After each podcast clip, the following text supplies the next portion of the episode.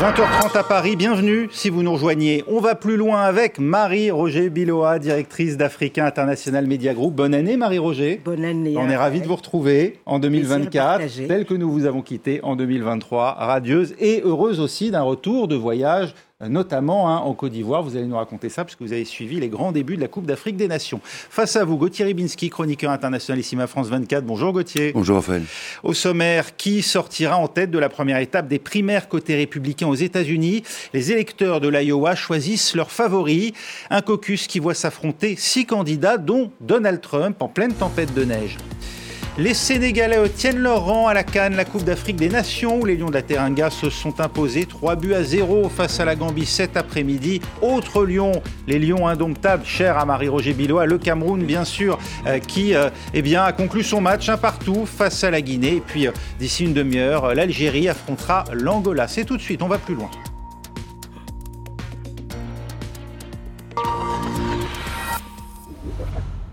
Et c'est donc dans les prochaines heures qu'on devra avoir un, premier aperçu de la tendance aux États-Unis. À dix mois de l'élection présidentielle, les candidats à l'investiture républicaine s'affrontent. Première étape des primaires, dans l'Iowa, comme à l'accoutumée. C'est sept États du Midwest qui lancent la saison dans un format un peu particulier, le caucus ou réunion de militants. Explication avec Noémie Roche. Qu'est-ce qu'un caucus? Un caucus, dans la langue des Indiens algonquins, voulait dire une réunion des chefs. Dans les élections américaines d'aujourd'hui, ce ne sont pas des chefs tribaux, mais des membres des partis démocrates et républicains qui se réunissent en caucus pour choisir des délégués. Ces délégués vont ensuite à la convention de leur parti pour désigner un candidat à la présidence. Contrairement à une primaire où les personnes votent à bulletin secret dans un isoloir, un caucus est un événement public. Des participants se rassemblent en petits groupes dans des écoles, des casernes de pompiers ou chez quelqu'un pour parler des candidats et choisir les délégués. Et ils votent à main levée. Par tradition, l'Iowa est la première étape du parcours. Ce petit État est donc un baromètre important pour la suite. Autrefois des petits clubs fermés, les caucus se sont démocratisés. Une douzaine d'États et territoires organisent des caucus pour choisir des milliers de délégués. Tout électeur ayant la carte d'un parti peut participer. D'autres États organisent des primaires ou combinent les deux méthodes. Le processus dans sa totalité dure environ 4 mois à partir de janvier ou février. Les démocrates et les républicains attribuent les délégués différemment. Les démocrates les répartissent en proportion des votes. Après avoir annoncé en 2023 son intention de se représenter, Joe Biden devrait facilement remporter l'investiture. Chez les républicains, le candidat majoritaire rafle souvent tous les délégués. La course à l'investiture devrait être une formalité pour Donald Trump, si l'on en croit les sondages. Le candidat qui a le plus de délégués à l'arrivée remporte la nomination du parti. Et c'est là que commence la dernière ligne droite. Voilà, vous avez euh, tout le processus. Alors on en est qu'au début, hein, au tout, tout, tout début, ce caucus donc dans l'Iowa.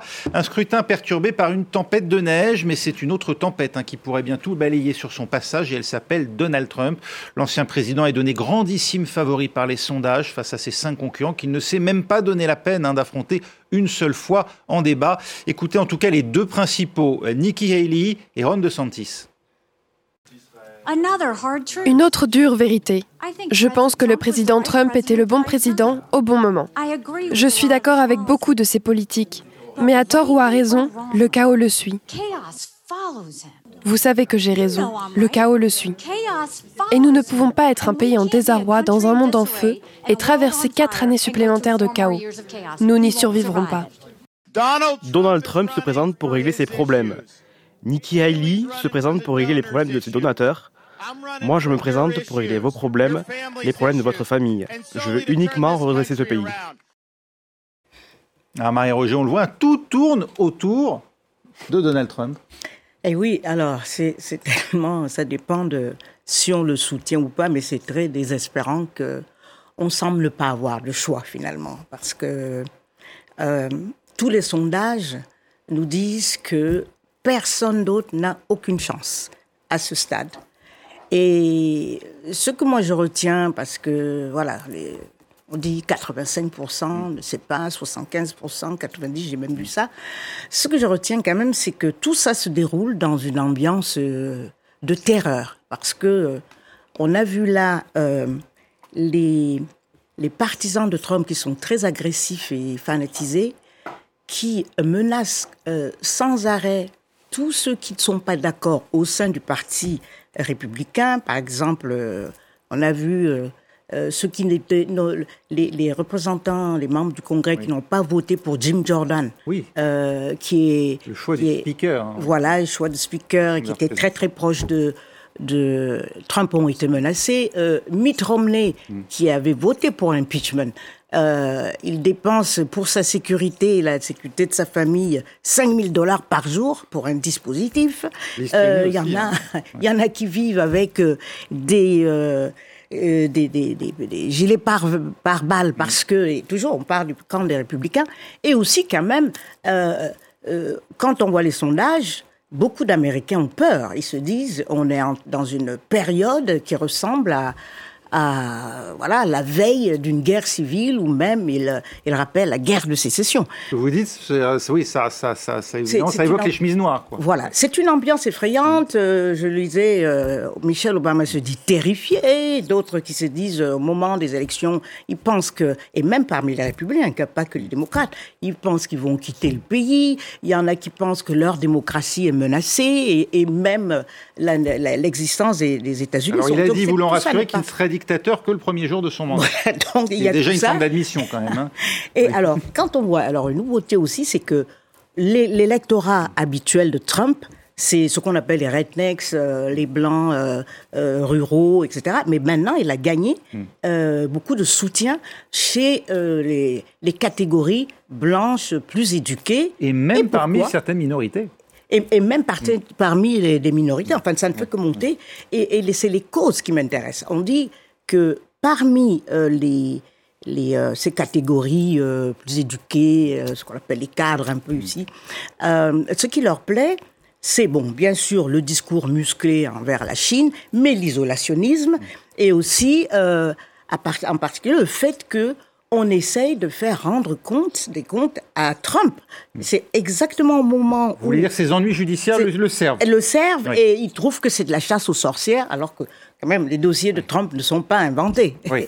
Gauthier Ribinski, on s'était quitté, enfin on s'était quitté, non, on se voit tous les jours, mais euh, s'agissant de Trump, quand même, euh, on avait tous été marqués, frappés, je crois qu'on était ensemble d'ailleurs à l'antenne, ce fameux 6 janvier 2021, lorsque ses supporters avaient envahi euh, le Capitole, mm-hmm. on avait crié au coup d'État, le Parti républicain lui-même s'était désolidarisé, beaucoup étaient choqués, mm-hmm. envisageaient pour certains même de voter une procédure hein, contre euh, Donald Trump. Que s'est-il donc passé depuis pour que non seulement il soit réhabilité, malgré même l'échec de ses candidats, des candidats qu'il avait soutenus au mi mais même pire que ça, qu'aujourd'hui ce soit lui qui désigne à la vindicte les rares qui, au sein du Parti républicain, comme le décrivait Marie-Roger à l'instant, osent encore s'opposer à lui. Comme d'ailleurs Chris Christie, qui a jeté l'éponge ah ben tout récemment, et qui a fait l'objet d'intimidation, mm. euh, comme le décrivait Marie-Roger. Oui, ce qui, est, ce qui pose vraiment question, c'est de voir que cette Amérique, une partie de cette Amérique qui n'est pas à la traîne, qui est une Amérique, on va peut-être pas dire millionnaire, mais qui est aisée et qui a, on va dire, les moyens matériels de sa réflexion abonde dans le sens de Trump. Mhm. Donc ça, ça veut dire aussi, si vous voulez, qu'on n'est pas uniquement dans l'appréciation de résultats objectifs, mhm. mais dans la représentation de ce que doivent être les États-Unis. Je, prends un, exemple. On, régulièrement, les enquêtes disent que pour à peu près 60% des Américains, les enjeux économiques et sociaux sont prioritaires. Très bien. Dans le même temps... L'inflation, on... en entend beaucoup parler, par exemple. Hein. Alors, voilà. Sauf que mm. le bilan de Biden, en l'occurrence, est très loin d'être catastrophique. Eh ben pour l'emploi, pour euh, l'inflation. Alors, qu'est-ce que ça veut dire? Est-ce que ça veut dire qu'il y a une, quelque chose comme une falsification de la perception des résultats? On a même un reproche qui est formulé à Biden et qui est intéressant aussi. On dit, sous Biden, les inégalités se sont accrues. Mais que je sache, pour, un, pour beaucoup d'Américains, les inégalités ne sont pas en elles-mêmes quelque chose de scandaleux, mais simplement le reflet ou l'illustration ou l'expression de compétences ou de non-compétences individuelles. C'est-à-dire Vous voulez dire le résultat de la loi du marché Eh ben, finalement, oui. bien sûr. Et donc, pourquoi tout d'un coup Biden se ferait l'objet de ce reproche-là? C'est intéressant parce que, encore une fois, ça veut dire que euh, dans, dans cette furie euh, qui suit Trump, malgré tout ce que vous avez cité, le Capitole, c'est-à-dire au fond la subversion des institutions américaines. Autre exemple, la pudibonderie traditionnellement républicaine. Mhm. Il n'y avait pas si longtemps un, candidat républicain qui aurait eu le soupçon d'une affaire adultérine aurait été immédiatement éjecté. Ah Là, Donald Trump a eu une, une, relation avec une actrice pornographique, ça ne fait aucun... Alors c'est pas moi qui vais défendre la pudibonderie républicaine, mais ça ne fait aucun problème. Et on est dans l'Iowa, État conservateur s'il en est sur ces questions. Hein. Tout à fait. Et alors, et même justement dans cet État, théoriquement, c'est euh, le gouverneur de Floride, de hmm. Santis, qui devrait être en avant, parce qu'il est encore plus à droite. voilà, il est encore plus à droite que. Mais non, les, gens, il y a quelque chose de d'assez mystérieux. Autant, Marie-Roger, hein, on, se souvient qu'au lendemain des, élections de mi-mandat précisément, qui avaient montré euh, la déconfiture hein, des, candidats soutenus par Trump, mhm. le grand vainqueur, et qui faisait à l'époque figure de favori pour la prochaine présidentielle, c'était de Santis. De Que s'est-il eh ben, passé? Il s'est effondré lui-même, mais aussi... Euh, je sais pas, il y a quelque chose, depuis qu'on écoute tout ça, on nous dit sans arrêt que Trump est en avant. Sentiment d'inévitabilité. Mm. Voilà, il y a absolument. Et, et, on a vu certains euh, dans les, les, nouvelles catégories qui maintenant votent pour lui. Je parlais de, des gens plus éduqués. Euh, parmi les raisons, ils disent également, bah, parce que Nikki Haley me plairait bien, mais je pense que c'est Trump qui va gagner, alors on soutient Trump. Donc, il y a ce, le, le, il, Trump a quelque chose de fascinant et aussi c'est assez incroyable qu'on n'arrive pas à lui faire rendre des comptes aux États-Unis. Et c'est précisément, dit-on, lorsqu'on suit tout ça, c'est au moment où on parlait de cette pudibonderie, c'est au moment où, un tribunal à Manhattan euh, l'a, inculpé, je crois qu'il a été condamné d'ailleurs, c'est la mm. première fois euh, une accusation, une condamnation criminelle, c'est précisément à ce moment-là, semble-t-il, selon les sondages, qu'il est remonté alors que justement les journalistes d'ailleurs sur lequel il fait appel et le, procès en eh appel ben a voilà, alors que les midterms l'avaient beaucoup affaibli parce que ces candidats étaient laminés. Euh, cette question, hein, évidemment, euh, de qui parviendra peut-être à fédérer les anti-Trump, parce que finalement c'est ça qui se joue euh, euh, dans ces primaires. Euh, elle prend d'autant plus d'importance dans un caucus où rien n'est écrit d'avance, mhm. tout se joue dans la dernière ligne droite via des ralliements, puisque ce sont des militants physiquement hein, qui, qui expriment leur, leur soutien à l'un ou l'autre des candidats et qui peuvent changer d'allégeance, comme on dit, euh, qui peuvent changer de, champion. On va peut-être revoir dans le courant de cette nuit émerger ce que pourrait être une alternative à Donald Trump au sein du Parti républicain, si d'aventure, voilà, les, partisans de l'un ou de l'autre décidaient de rallier un l'un des candidats, c'est-à-dire en gros, si au lieu d'avoir cinq adversaires face à lui, Trump n'en avait plus qu'un ou deux, mmh. est-ce que ça pourrait constituer une force susceptible de le déstabiliser ou une dynamique? Il y a une chose que moi j'ai notée par rapport à Nikki Haley quand même. Il y a un des sondages qui disait que si elle se retrouve face à Biden, elle le bat encore plus fort que Trump. Donc, ça veut dire qu'elle a un potentiel. Et euh, s'il y a une dynamique, si elle arrive à déclencher une dynamique autour de sa personne, en séduisant davantage de modérés. de modérés, et elle compte beaucoup là-dessus d'ailleurs. C'est pour ça qu'elle a moyennement investi là, dans le Iowa. Elle attend beaucoup le New Hampshire, euh, là où elle a beaucoup plus de réunions, elle a plus investi, parce qu'elle se dit que là, si elle a fait une percée spectaculaire euh, voilà, les sponsors, il y a quelque chose qui peut basculer en sa faveur. On a déjà vu euh, des surprises hein, dans euh, l'Iowa. On a l'exemple d'Hillary Clinton qui était favorite en 2008 et finalement c'est Barack Obama qui s'était imposé et qui au final avait emporté l'investiture, Gauthier. Oui, tout comme Joe Biden, qui avait eu un, début calamiteux mhm. et, qui a dû attendre justement la Caroline du Sud pour se remettre en selle. Donc ça relativise un peu cette affaire d'Iowa, qui est au fond presque euh, fortuite, parce que mhm. ça, ça remonte à une histoire de, des démocrates qui avaient euh, rendu très opaque une décision, et du coup on a dit ben on va faire un caucus, mhm. alors qui est, un déni aussi finalement de démocratie, parce que ça paraît être très participatif, mais justement parce que c'est très ouvert, ça laisse la porte euh, possible aux influences, aux intimidations, hein, puisqu'on est en petit comité. Oui, parce que c'est pas. Alors, faut qu'on explique ce que c'est. C'est pas du tout un vote à bulletin secret. Voilà. Hein. Des militants se réunissent physiquement dans des salles et, euh, et vont dans différents coins de, de, la salle finalement faire allégeance à l'un ou l'autre des candidats. Donc vous imaginez, compte tenu de ce que disait Marie-Roger tout à l'heure, mm. hein, je regarde ce que vous avez voté et vous n'êtes pas dans la ligne. Mm-hmm. Et attention, vous, on, vous, on vous a à l'œil. Bon, vous voyez, toutes sortes de choses peuvent fonctionner comme ça. Surtout que Surtout, excuse-moi, surtout mm. que le caucus et, les caucus sont financés par le, les partis. Et contrairement aux primaires, qui sont financés par, le pouvoir public, par l'État. Oui. Reste euh, une question. Euh, là, on, évoque évidemment le cas des républicains et, donc d'un semblant, en tout cas, de compétition, même si euh, Donald Trump est très loin devant dans les sondages. Encore une fois, on n'est pas à l'abri d'une surprise. Et on a vu dans le passé les mhm. dynamiques se casser mhm. complètement. Hein. Surtout là, au début, on est très au début du processus. Là, lors, des caucus en 2004, John Kerry s'était imposé contre toute attente et il avait fini effectivement par remporter, par remporter l'investiture. on pourrait donc avoir des surprises. En revanche, côté démocrate, mhm. Euh, Biden étant président sortant, il n'y a absolument aucun suspense. Oui, euh, apparemment, on estime que c'est trop tard parce que la seule chose qui pourrait peut-être faire euh, changer de candidat, de candidat c'est mm. un événement naturel. C'est-à-dire, soit il a une crise cardiaque, soit il décède. Mais euh, on lui souhaite pas, évidemment. Évidemment non. Mais on, on, semble penser que il n'y a plus la possibilité de, de, de présenter un autre candidat, de faire émerger. Faire émerger maintenant, c'est un peu tard. Oui. Et, voilà, donc... Euh, Comment expliquer, avec toutes les qualités hein, de, Joe Biden euh, en tant que président, qui n'a et un bon bilan, quoi qu'on pense, n'a pas démérité, mais lorsqu'on voit aujourd'hui la menace que représente sa candidature face à Donald Trump dans les sondages, comment expliquer qu'il n'y ait pas un réflexe de survie des démocrates pour lui trouver une alternative? eh ben, Alors, pour plusieurs raisons. D'abord parce que vous avez euh, cette aile gauche, je ne sais pas si on peut l'appeler encore comme ça, hein, qui, qui, qui, qui, découle de ce qu'on appelle le wokisme, mais qui, à la limite, serait presque prête à faire élire Trump plutôt que de voter pour, euh, pour Biden. Mhm. Donc, qui plus est depuis le déclenchement de la guerre à Gaza. Tout à fait. Essentiellement depuis ce, ce moment-là. Bon, il y avait des choses qui étaient dans les, dans les tuyaux, comme on dit vulgairement, mais c'est vrai que c'est la guerre à Gaza qui a déclenché ça. Et puis... Euh, en, gros, en gros, pour dire, on veut faire payer à Biden son soutien à Israël. Son soutien à Israël, tout à fait.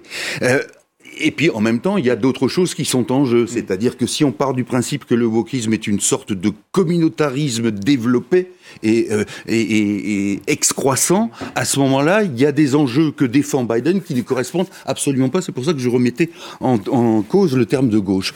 Donc il y a ça. Il y a le fait aussi que l'appareil euh, démocrate a curieusement bétonné la, la, la candidature de Biden et que surtout, il n'y a pas de relève, sauf une qui est le gouverneur de Californie, mais qui semble attendre, qui semble mhm. attendre une échéance ultérieure. Et donc le danger euh, vient de là. De la même manière qu'Hillary Clinton finalement avait souhaité passer son tour en 2004 face à Bush, Exactement. candidat à sa réélection, mhm. pour attendre 2008. Pour ce faisant, elle avait permis sa réélection. Sa réélection, mais avec avec cette différence, si vous voulez, que aujourd'hui. Euh, il y a quand même quelque chose de gênant dans cette mm. attitude démocrate. D'un côté, ne pas prévoir l'avenir, mais de l'autre côté aussi, pour certains, mm. de dire que Biden est tributaire alors de sa santé ou de ses, mm. euh, de ses euh, dérapages. Mm. En réalité, vous voyez comment est le bonhomme quand il est dans des, dans des affaires, dans des temps mm. précis politiques extrêmement forts. Mm-hmm. Il n'y a pas d'erreur de la part de Biden. Il y a des erreurs quand il fait des anecdotes personnelles où il mélange euh, mm-hmm. les lieux des personnes. Mais sur les discours politiques, quand il, il, a quand il est en Ukraine ou quand il parle d'Israël, de Gaza, il est ou de Donald Trump, comme de Donald dernièrement, et de la démocratie. Euh, Marie-Roger, est-ce qu'il y a, et, et, on en arrêtera là évidemment pour ce thème, mais est-ce qu'il y a du côté démocrate euh, une forme d'inconscience de certains à soit jouer la défaite de Biden, soit jouer le coup d'après, et donc, ce faisant, bah, faire euh, le lit hein, d'une nouvelle victoire de Donald Trump. Est-ce que vous le, vous le voyez comme ça? Moi, je vois plutôt une forme de déférence vis-à-vis de Biden qu'on n'ose pas, puisqu'il a dit qu'il allait se représenter. Après avoir dit qu'il ne ferait qu'un mandat. Qu'il y a aussi de sa part, euh, d'une certaine manière, une trahison C'est sûr, mais, mais aucun n'a dit ça. On n'a pas vraiment entendu euh, ils se sont pliés. Ils se sont dit, bon, euh, je dirais comme en Afrique, c'est le vieux, il faut respecter, mm. c'est ça. Et en plus, il n'a pas démérité. C'est un, un bon leader pour la, les démocrates. Et qui commence à faire son âge aux yeux des électeurs. Et voilà, bon, mais maintenant il y a un problème de perception pour les électeurs, etc. Mais, mais, mais le Parti démocrate n'a pas envie de le désavouer, donc ils sont coincés, alors qu'il faudrait peut-être penser à, des, à des, des, hypothèses plus efficaces pour, pour, pour gagner. Et peut-être que dans un an, on s'en reparlera en disant, et si les démocrates avaient changé hein, de monture hein, en cours de, en cours de course. On verra évidemment le, résultat de ces élections, c'est dans dix mois maintenant. Les Sénégalais tiennent bien leur rang à la Coupe d'Afrique des Nations, hein, où les Lions de la Terenga se sont imposés 3 euh, buts à 0 face à la Gambie cet après-midi. Autre Lion, les Lions indomptables, Cameroun face à la Guinée, euh, un partout à l'issue du match. Et puis ce soir, euh, dans 10 minutes maintenant, l'Algérie affronte l'Angola. Marie-Roger, vous y étiez pour le match d'ouverture, c'était samedi à Abidjan. La Côte d'Ivoire s'est imposée 2 buts à 0 face à la Guinée-Bissau. Vos impressions? Eh ben, mes impressions, c'était euh, le bonheur d'assister à, une coupe, euh, de, une, canne qui démarre de manière normale, parce que j'avais à l'esprit l'accident industriel qu'a été la canne au Cameroun. Euh, qui elle, elle, aurait dû avoir lieu en 2019. Mm. Et pour cause d'impréparation, la canne a été reportée. On a, on a failli, on a retiré la canne au Cameroun et ça a été joué en Égypte. Alors du coup, quand c'est le tour du Cameroun en 21, c'était déjà le Covid. Donc euh, hmm. ça a déjà plombé les choses. Et tout le reste, ça a été euh, des malversations, des problèmes avec euh, des stades non finis, le nombre de fois où la CAF a failli retirer à nouveau le, ou annuler et, virer le Cameroun. Et, et, ça a été absolument épouvantable. Et les, les Camerounais ont été couverts de honte. Et ça continue jusqu'à la fin. Euh, tout ça se paye. Les stades n'étaient pas finis. Et même jusqu'aujourd'hui, il y a des, des problèmes avec euh, les sous-traitants, des, voilà, des, des, chantiers non finis. Et euh, à la fin, euh, lorsque la canne a commencé, il y avait des problèmes de sécurité parce que des accès n'avaient pas été achevés. Et il y a eu euh, une dizaine de morts et 50 blessés. Donc j'avais ça à l'esprit en me disant, euh, voilà une canne qui se tient à date. Mhm. Elle a été reportée à cause du Cameroun, bien sûr, tout a été décalé, mais euh, la cérémonie était absolument magnifique. Il y a eu aussi quelques petits problèmes. Peut-être qu'il y en aura aussi, mais je dirais, ça n'a rien à voir. Euh, et, voilà. Et puis, je, dirais, il n'y avait même pas de stratégie derrière au Cameroun, comme on voit mhm. en Côte d'Ivoire, où on a fait des stratégies pour développer le tourisme tout court, le tourisme d'affaires. Et on a vu dans la ville d'Abidjan pas mal d'activités qui ont été organisées par le secteur privé. Par exemple, des galeries d'art qui ont fait euh, des expos particulières, etc. Enfin, c'est quelque chose qui a été pensé, réfléchi, pris en main. Et, euh, et voilà. Et, ce qui est dommage au Cameroun, c'est qu'il n'y a seulement pas eu de feedback pour dire qu'est-ce qu'on a mal fait et mm. qu'est-ce qu'on aurait pu. Au contraire, les gens qui avaient été pointés du doigt comme responsables de cette débâcle ont été promus. Il y a eu impunité totale. Et euh, je crois que c'est un boulet que traîne le Cameroun euh, en ce qui concerne la Cannes. Alors la Cannes a, clairement, semble-t-il en tout cas, si l'on vous entend et si l'on on entend la plupart des commentateurs, franchi un cap cette fois, euh, dopé hein, par des moyens sans précédent. Néanmoins, hein, parce que bon, il y a toujours quand même euh, des esprits chagrins, il faut bien le reconnaître. Le match d'ouverture s'est déroulé devant un stade rempli à moitié, euh, 37 000 spectateurs sur les 60 000 hein, que peut accueillir le stade Alassane Ouattara. Gauthier Ribinski. Euh, à quoi l'attribue-t-on? Alors semble-t-il, c'est en, gros certains, certains malins, comme il y en a à chaque événement sportif, avaient accumulé les billets dans l'espoir de les revendre et puis bon, bah, ils ont fait chou blanc. Je, veux bien euh, accepter de faire partie des esprits chagrins. Euh, oui, il y, a, il y a cette hypothèse-là. Il y a l'hypothèse aussi des sponsors qui avaient acheté beaucoup de billets et qui n'ont pas réussi. Bon. Euh, elle est placée où Elle est placée, mais pour moi, c'est un, une illustration, c'est presque un symbole de si vous voulez, le risque de décalage entre ce qui a été ambitionné, ce qui a été fait même dans les, travaux réalisés, et la suite. Ça ne serait pas la première fois que dans une compétition sportive d'ampleur, et on a connu ça par exemple en France avec les Jeux Olympiques d'Albertville. de calibration. Voilà, de calibration par rapport, de calibrage par rapport à la réalité. Mhm. Et ça, c'est une question, si vous voulez, qui me paraît, dans le cadre du développement africain, euh, qui a une, certaine forme d'indécence. Parce que s'il s'il faut faire des cannes à chaque fois pour que les pays d'Afrique envisagent de mettre vraiment les, les, les, les, mains dans le moteur et pour réaliser quelque chose, alors il en faut tout le temps. Simplement, la question que je me pose, c'est ensuite, est-ce que tout ce qui a été monté pour être à la hauteur de l'événement, est-ce que ça perdurera une fois que l'événement n'aura plus lieu, sera terminé? C'est-à-dire, est-ce que par exemple les infrastructures très belles vont servir? Est-ce que euh, ce que disait euh, Marie Roger euh, perdurera notamment en termes de justement de développement artistique? Ce ne sont que deux exemples. Et c'est vrai que c'est une question qu'on pose mhm. pas qu'en Afrique. Hein. on mhm. posait la même question au Brésil. on, l'a posé, absolument. On l'a posé même d'ailleurs lors des JO de Séville, je crois, ou de Barcelone, tout à fait, en Espagne. Tout à fait est-ce que il faut que la vitrine euh, soit euh, à la hauteur pour créer un effet d'entraînement, même si on n'a pas immédiatement la possibilité de remplir Ou est-ce qu'il y a vraiment un problème, comme disait, euh, comme, comme mm-hmm. disait Gauthier, de, calibrage C'est-à-dire, est-ce qu'on n'a pas surestimé la capacité aujourd'hui à organiser un événement régional dans des pays où les classes moyennes n'ont pas forcément les moyens de voyager en masse pour aller assister à ces événements? Eh ben, Je veux vous dire qu'ils viennent déjà beaucoup plus en Côte d'Ivoire qu'ils sont venus au Cameroun. Bon parce que euh, libre circulation, c'est beaucoup plus intégré. La Côte d'Ivoire, un pays plus attrayant, etc. On n'y vient pas par bus. Et, voilà, voilà, n'est-ce pas? Et euh, il y a quand même un problème, c'est que effectivement, les, tout ça n'est pas bien calibré, et c'est aussi à cause la, la responsabilité de la CAF et de la FIFA. C'est eux qui exigent. Il nous faut au moins un stade de 10 000 à 15 000, et puis à la pour l'ouverture à un stade de 40 000, et c'est eux qui réclament tout ça. Ils se retrouvent maintenant à être obligés de, eh. trouver les moyens de les remplir. Exactement. Donc les États, puisqu'il y a une espèce de compétition mm. telle à organiser, on va la faire, on va faire encore mieux, les États se retrouvent lancés là-dedans. Et je dirais, la différence, c'est après, euh, ceux qui euh, appréhendent la situation se disent, qu'est-ce qu'on va faire après? Et je trouve qu'en Côte d'Ivoire, on y pense un peu plus qu'ailleurs. C'est vrai qu'au Cameroun, ça après dans une décennie de développement. Voilà, et vraiment, ça, il y a un vrai vrai plan qu'il faut lire, qui est très intéressant. Ben il reste à l'appliquer. Mais au Cameroun aussi, il y a une chose qui a été faite. Euh, il faut le reconnaître, au moins euh, un mérite, c'est qu'il y a une commission qui a été créée après pour euh, exploiter, utiliser les stades euh, pour en faire, je sais pas, des, des événements divers, du spectacle, des meetings politiques, des meetings religieux, enfin toutes sortes de choses. Et bon, on va voir si ça marche, mais au moins ça a été créé. Merci beaucoup Marie-Roger Biloa, de retour de la Cannes pour France 24, enfin de retour pour venir chez nous à France 24. Gauthier Ribinski euh, également avec nous, c'est la fin d'On va plus loin, on se retrouve dans trois minutes pour un journal.